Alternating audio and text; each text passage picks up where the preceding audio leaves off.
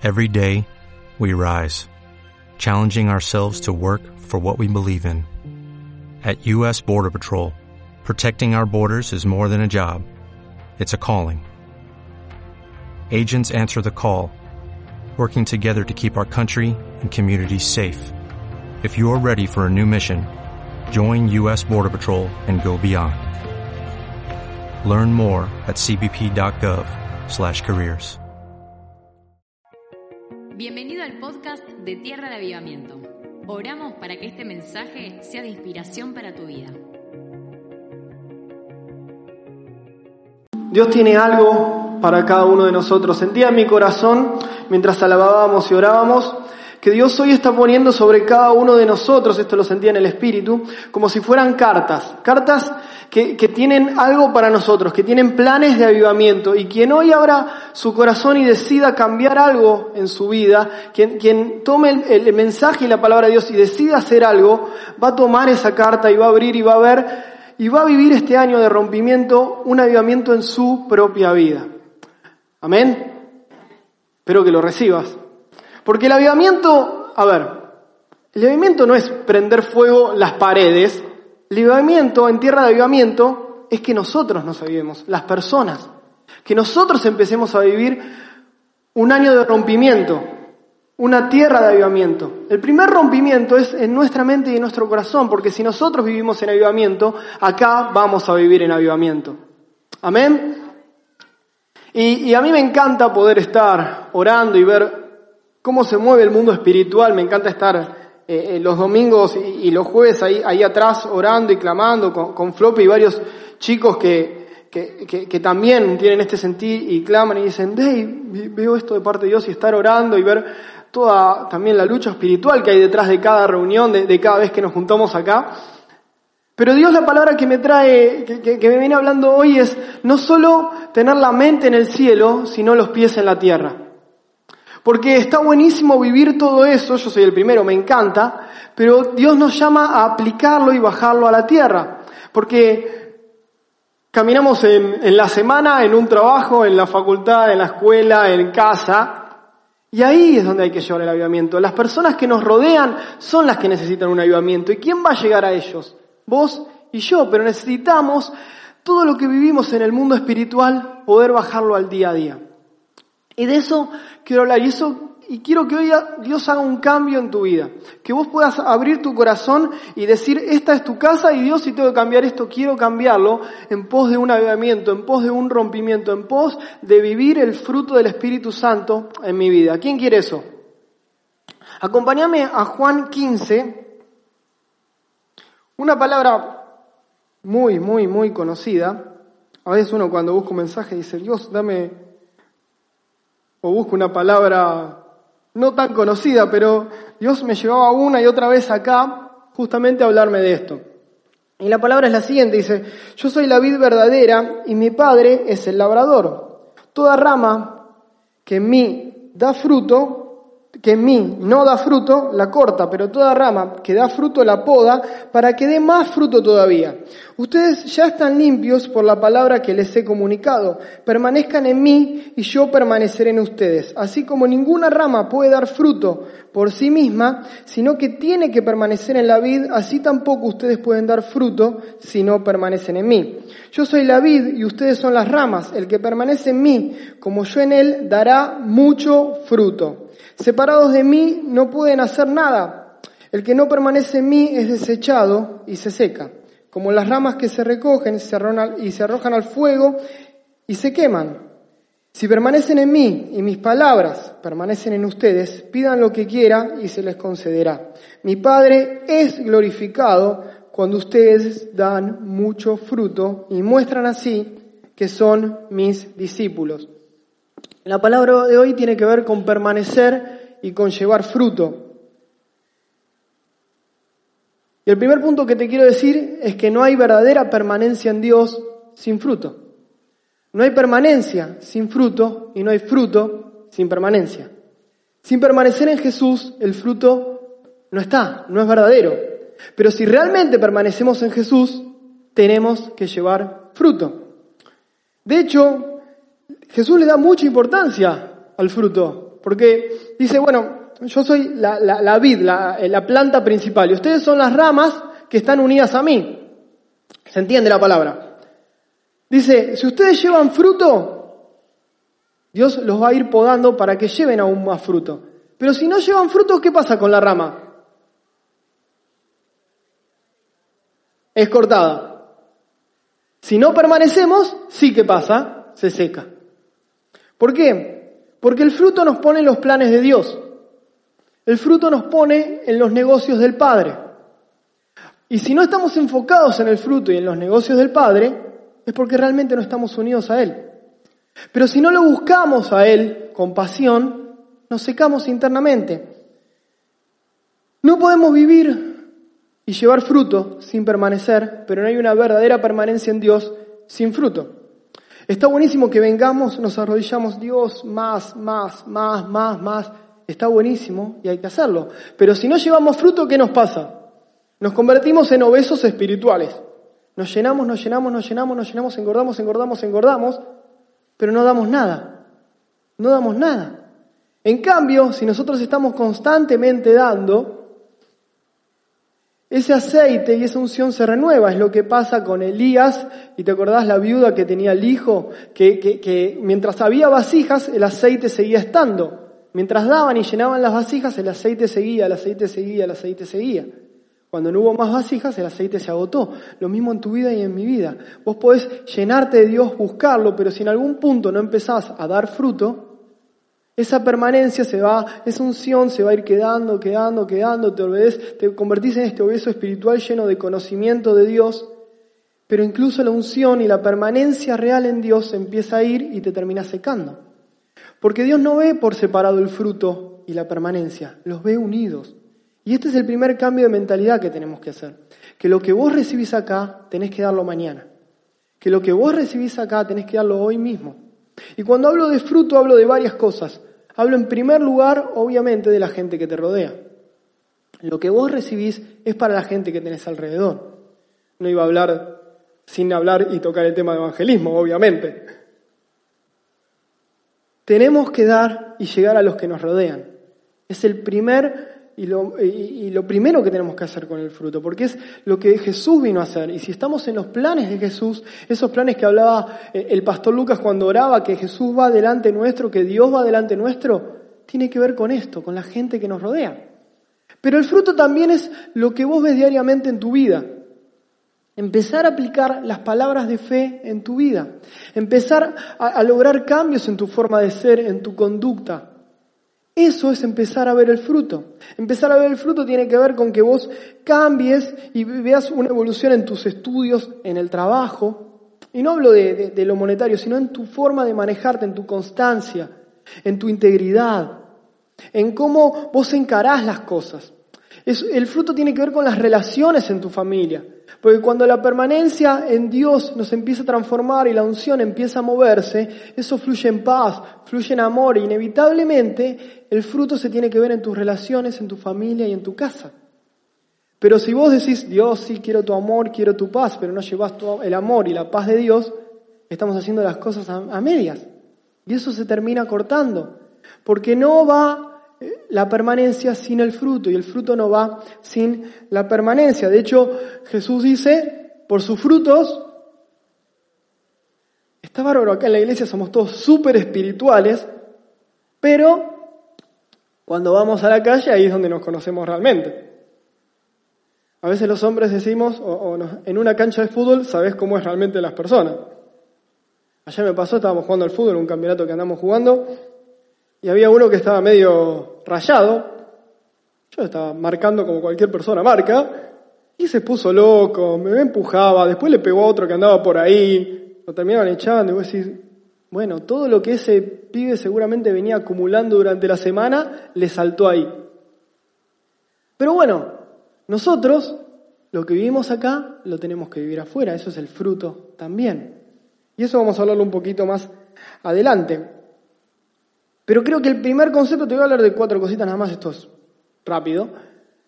Lo primero, fruto y permanencia. Sin fruto no hay verdadera permanencia y sin permanencia no hay verdadero fruto. Amén, lo recibimos. ¿Por qué? Porque la permanencia es acercarse al cielo. La permanencia es la búsqueda de Dios. La permanencia es acercarse al cielo. Pero el fruto es cuando el cielo se acerca a la tierra. El fruto es cuando el cielo se acerca a la tierra.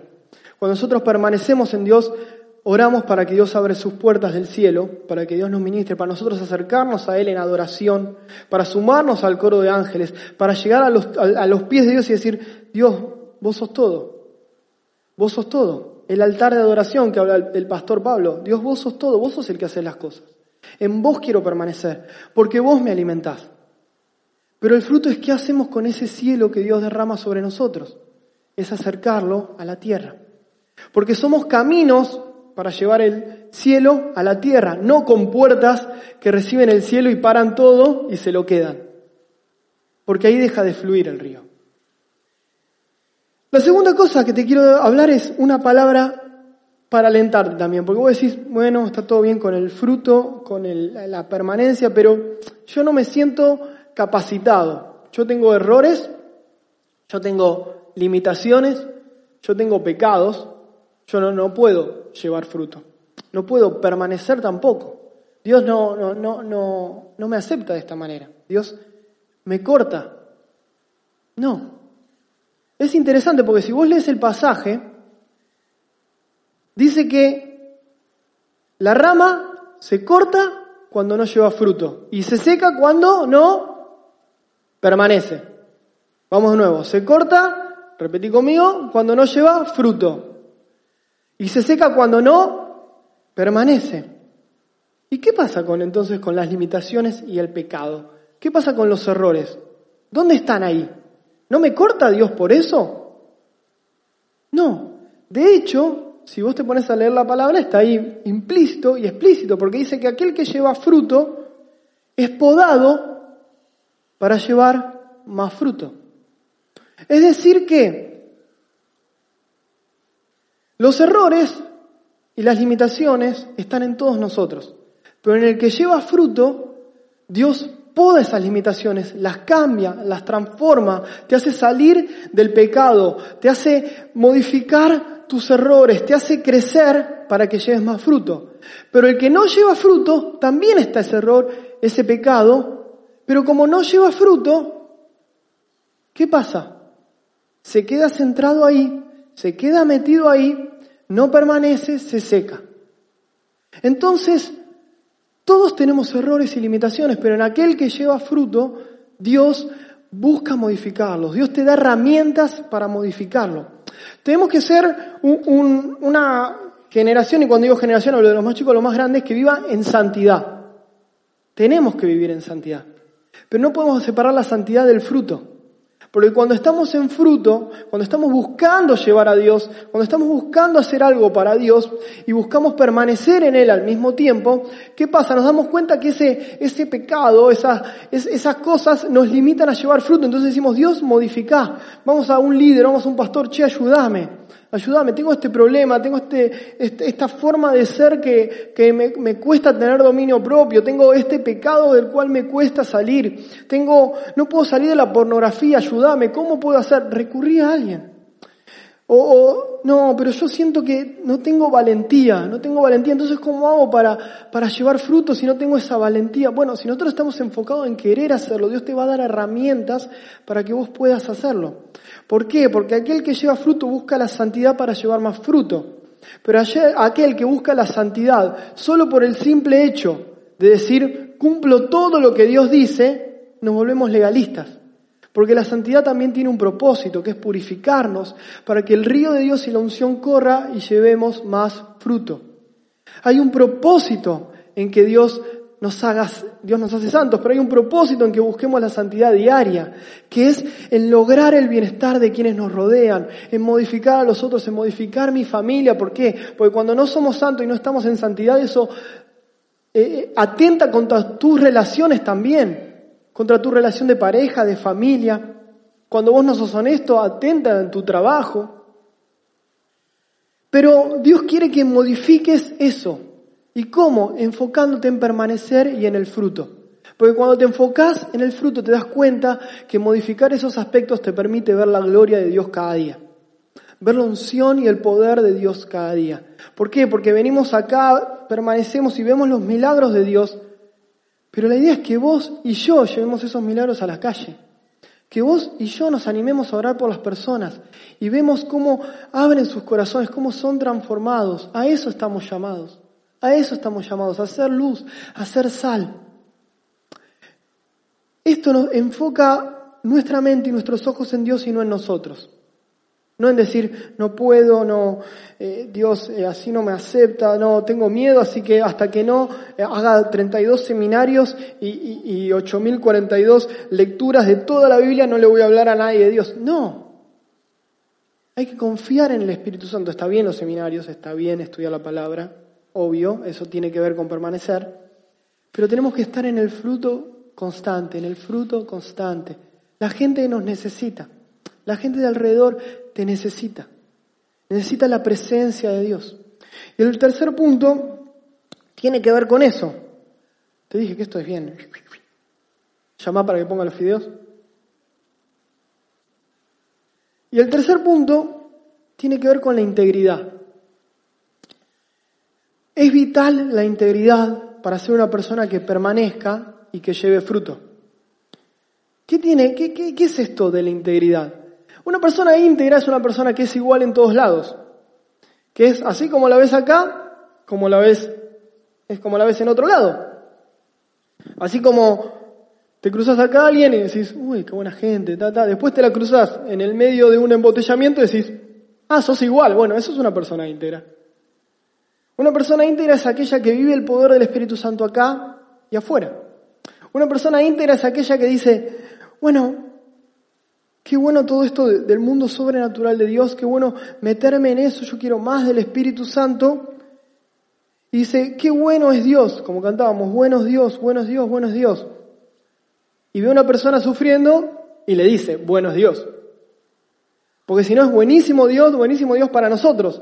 Pero una persona íntegra lleva ese Dios bueno a todos. Una persona íntegra es también constante en todos sus aspectos. Una persona íntegra es constante en la búsqueda de Dios, es constante en el fruto, pero es constante en todas las áreas de su vida. Está buenísimo buscar a Dios, está buenísimo concentrarnos en Él, pero también tenemos que estar atentos a todos los asuntos de nuestra vida. Está buenísimo los jóvenes que vengan, Espíritu Santo, fuego, todo, sigamos en eso, pero es también prestar la atención a, tus estudios, a la secundaria, que no, no me quede ninguna materia colgada, a ser constante los estudios, a proyectar mi futuro. Está buenísimo también para los más grandes, qué bueno esto de Dios, Dios hace milagros, Dios hace milagros, pero también ser constante con mis finanzas, porque si no, gasto, gasto todo, gasto todo, gasto todo, Dios hace un milagro, hace un milagro, Bastante milagro hago, dice Dios, con la plata que te doy y vos te la andás gastando por ahí. Íntegro significa ser constante en todas las palabras de la Biblia, no solo en aquellas que nos gustan. Ser íntegro es ser constante en todo. Ser íntegro es ser un buen administrador de mi tiempo, de mi familia. Ser constante, ser íntegro, perdón, es el mismo amor que le demuestro a un hermano acá en la iglesia, se lo demuestro a mi hermano de, carne, de sangre. La misma honra que le demuestro al Padre también significa honrar a nuestros padres terrenales, amar a nuestros hijos. Eso es una persona íntegra. Una persona íntegra es aquella que, que busca separar tiempo para su familia también. Que no vive solo Dios, Dios, Dios, Dios y se olvida de su familia. No, es importante acordarnos de nuestra familia. Una persona íntegra es aquella que muestra honestidad en cada una de sus cosas, aunque sea muy pequeño lo que ponen en sus manos. Una persona íntegra es una persona que abre las puertas de su corazón, abre las puertas de la casa a sus vecinos, que trata bien a sus vecinos, no que le dice, cállate, que es respetuoso, no pone música a las 3 de la mañana, porque los vecinos lo sufren mucho, sobre todo si tienen un bebito de cuatro meses. Una persona íntegra demuestra el amor de Dios en todas las cosas. Y una persona íntegra busca el reino de los cielos en la tierra. Y a mí me encanta esto de, orar por la gente cuando anda alguien este, Veo a alguien que anda medio caminando, voy y, le quiero orar, le quiero hablar la otra vez. Aunque me digan que no, pero yo voy. La otra vez veía uno que yo iba, había ido a almorzar eh, del trabajo a casa y volvía caminando y me encuentro uno que venía caminando así, y yo estaba para cruzar, volví y dije, bueno, voy a orar por él. No, bueno, yo creo en Jesús, creo que Dios te puede sanar, me miró, no, no, gracias, pero no, no, no, no, gracias, bueno, no importa. Pero a mí me gusta, me gusta ir, ir, ir. Pero no es solo eso. A mí me encanta, por ejemplo, también lo que hace el pastor Lucas, que a veces me cuenta, no, fui a, visitar a un cliente y, después pude orar por él, me dejó entrar a su negocio y me, encanta todo eso. Y la otra vez hablábamos con él hace poquito y, y yo, viste, sí, no, porque está buenísimo ir y, orar por las personas y que Dios nos dé una palabra de conocimiento y decir, Dios, eh, en este momento te está pasando esto y Dios quiere esto, esto. A mí me encanta eso y lo busco todo el tiempo. Y, en una, el, eh, Pastor Lucas me dice, sí, pero también está bueno preguntarle cómo estás. Y dije, buen punto. Y me quedé pensando, dije, el milagro del cómo estás. Porque a veces me pasa, me pasa a mí todo el tiempo buscando lo sobrenatural Dios, vamos a orar por alguien. Y a veces nos olvidamos que es necesario preguntarle al que está al lado de nuestro trabajo, al que ves todos los días, ¿cómo estás? ¿Vos sabés cómo está la persona con la que te sentás todos los días en los trabajos? ¿Vos sabés cómo está? ¿Vos sabés cómo está tu compañero en la escuela? Tendríamos que saber, ¿no? Tendríamos que saber. Porque el Evangelio también tiene que ver con cómo ayudamos al que está al lado. El Evangelio tiene que saber, tiene que ver con cómo ayudamos al que está al lado. Y estás vos para ayudarlo a ese. Estás vos para ayudarlo a ese. Estoy yo para ayudarlo. Y quizás, incluso, Vos le preguntás cómo estás y él abre su corazón y quizás termines orando por un milagro. Quizás no, quizás solo le compartas una palabra. Pero quizás el cómo estás nos abre las puertas del reino o le abre las puertas del reino a esa persona. A veces vivimos el cielo, pero nos olvidamos de poner los pies en la tierra. Y yo soy el primero, porque a mí me encanta lo sobrenatural, lo persigo todo el tiempo, y a veces me olvido de cosas tan simples como cómo estás, como preguntarle a alguien cómo estás. Tan simple como eso. Pero tan simple que nos olvidamos y no lo hacemos. Pero una persona íntegra se preocupa por el otro.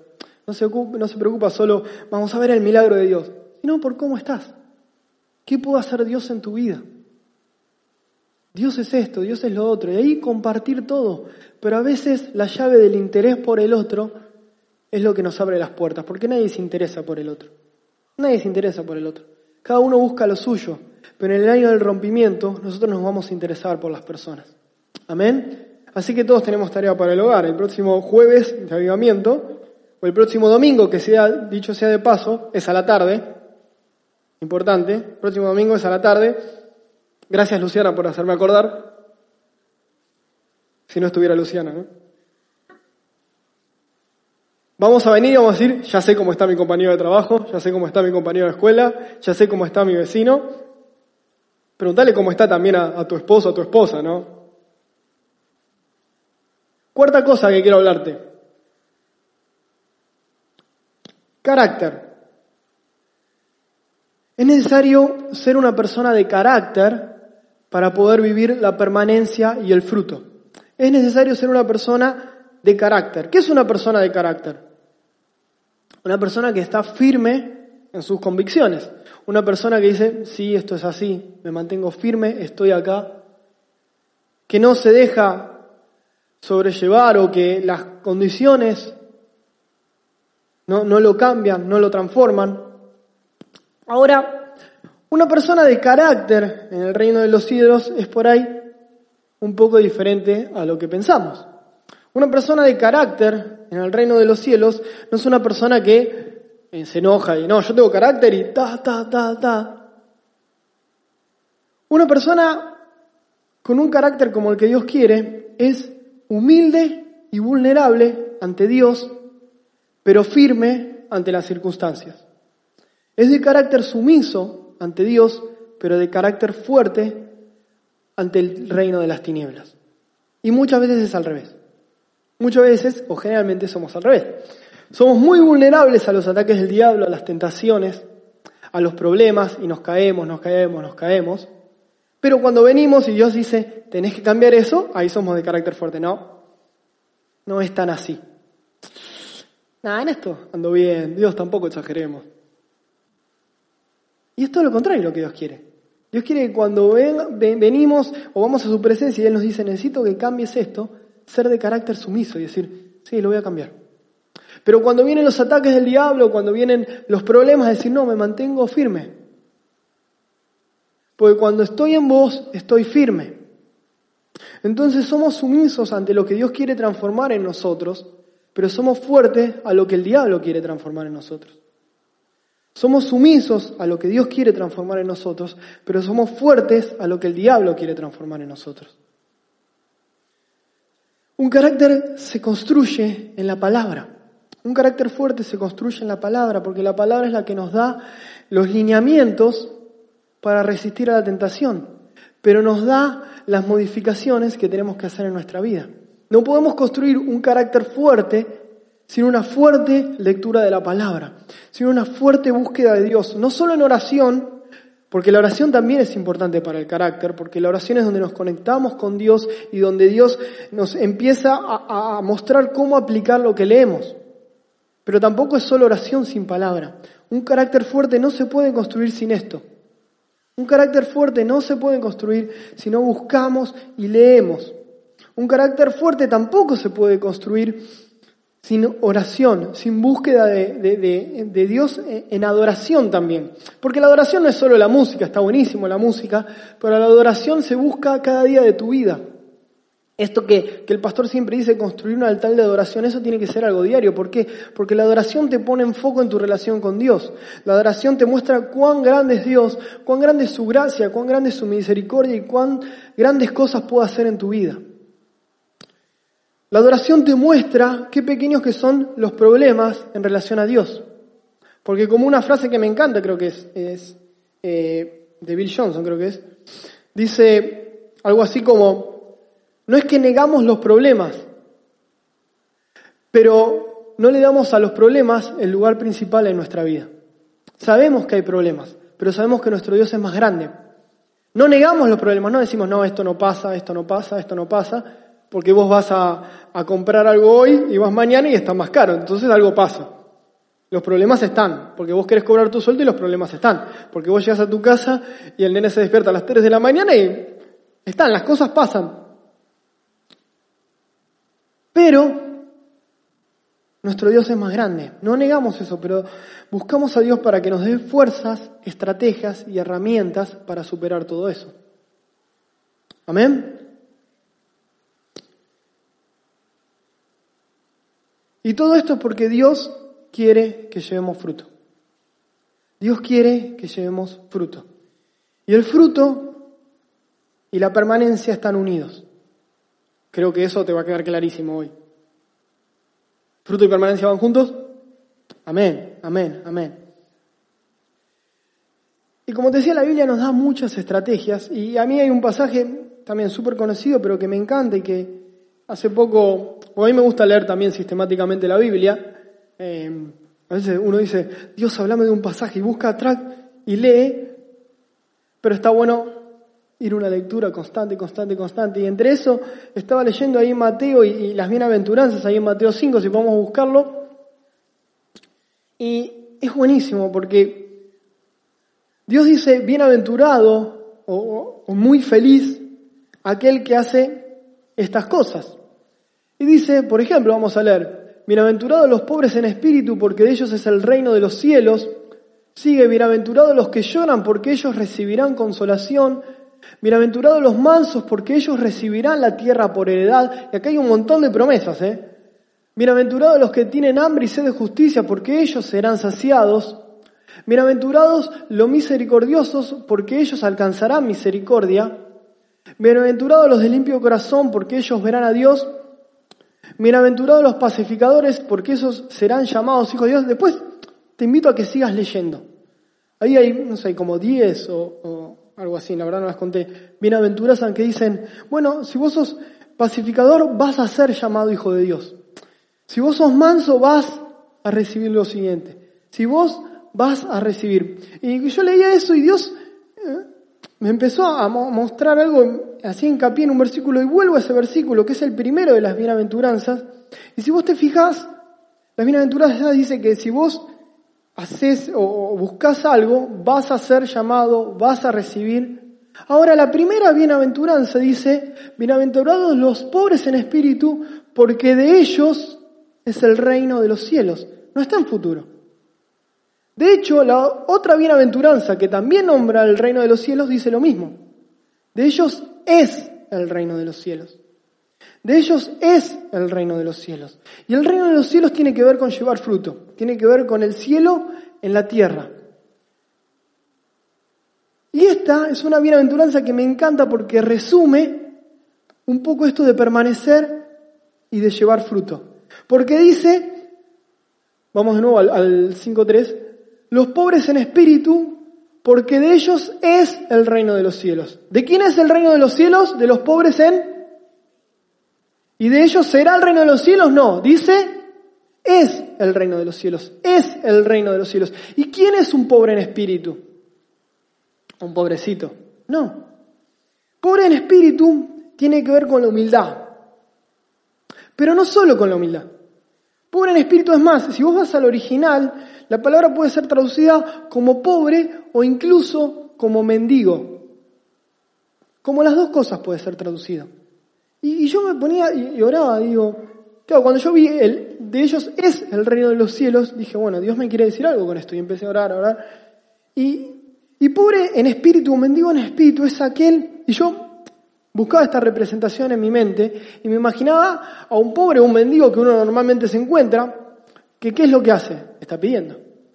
Busca ese, ese dinero que le permita comer, ese dinero que le permita subsistir. Y lo necesita diariamente, no puede estar un día sin estar pidiendo, no puede estar un día sin estar buscando. ¿Por qué? Porque no tiene para el otro día. Porque necesita todos los días renovar su dinero. Porque va y compra algo que comer, porque va y hace algo. Y el otro día necesita de nuevo y necesita de nuevo. El reino de los cielos es aquellos que claman constantemente por más del Espíritu. Aquellos que todos los días dicen, Dios necesito de tu Espíritu. Más, más. Aunque sea un poco, algo, dame de tu Espíritu. Dame de tu Espíritu, dame de tu Espíritu. De ellos es el reino de Dios. De los que claman constantemente, como si no tuvieran nada más. Como si su vida dependiera de ellos, como depende del mendigo la limosna. Como si su vida dependiera de nosotros, porque nuestra vida espiritual y nuestra vida diaria depende de buscar más de Dios. Decir, Dios, dame de tu espíritu, dame de tu espíritu. Y al otro día, no importa si pediste ayer, necesito de nuevo más de tu espíritu, más de tu espíritu, porque quiero salir a la calle y que el reino de los cielos se manifieste. Quiero que el reino de los cielos se manifieste y no puedo hacerlo sin tu espíritu. No puedo hacerlo sin tu espíritu. Porque para ser verdaderamente una persona de carácter necesitamos del Espíritu de Dios. Para ser verdaderamente una persona íntegra necesitamos del Espíritu de Dios. Para ser una persona que sea aceptada por Dios, que, diga, quiero modificar mis errores y sé que esos errores no me alejan, pero necesito modificarlos y soy aceptado, necesitamos más del Espíritu porque en el Espíritu entendemos nuestra identidad como hijos y que somos aceptados y nuestra herencia del Padre. Para ser una persona que, que permanezca y lleve fruto necesitamos ser pobres en espíritu y clamar más del Espíritu, más del Espíritu, más del Espíritu, porque esa es la verdadera permanencia y el reino de los cielos en la tierra es el verdadero fruto. Así que ponete de pie, vamos a terminar orando y cantando y vamos a clamar más del Espíritu Santo, más del Espíritu Santo.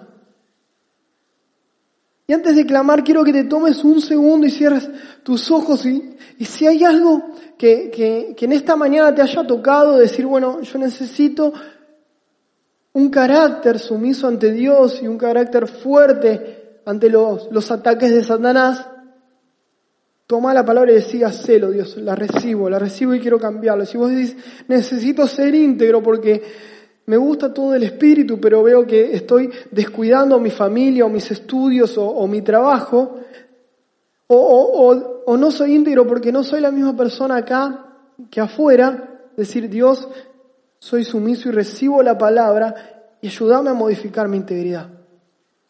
Si soy una persona que, que no permanece y me estoy secando, quiero permanecer. Si soy una persona que, que permanece y no lleva fruto, quiero llevar fruto.